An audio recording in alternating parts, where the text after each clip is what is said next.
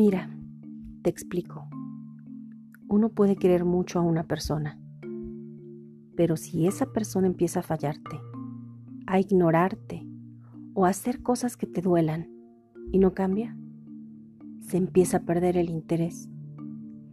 Y no importa qué tan fuerte sea la atracción, con las fallas y la desconfianza, cualquiera cambia.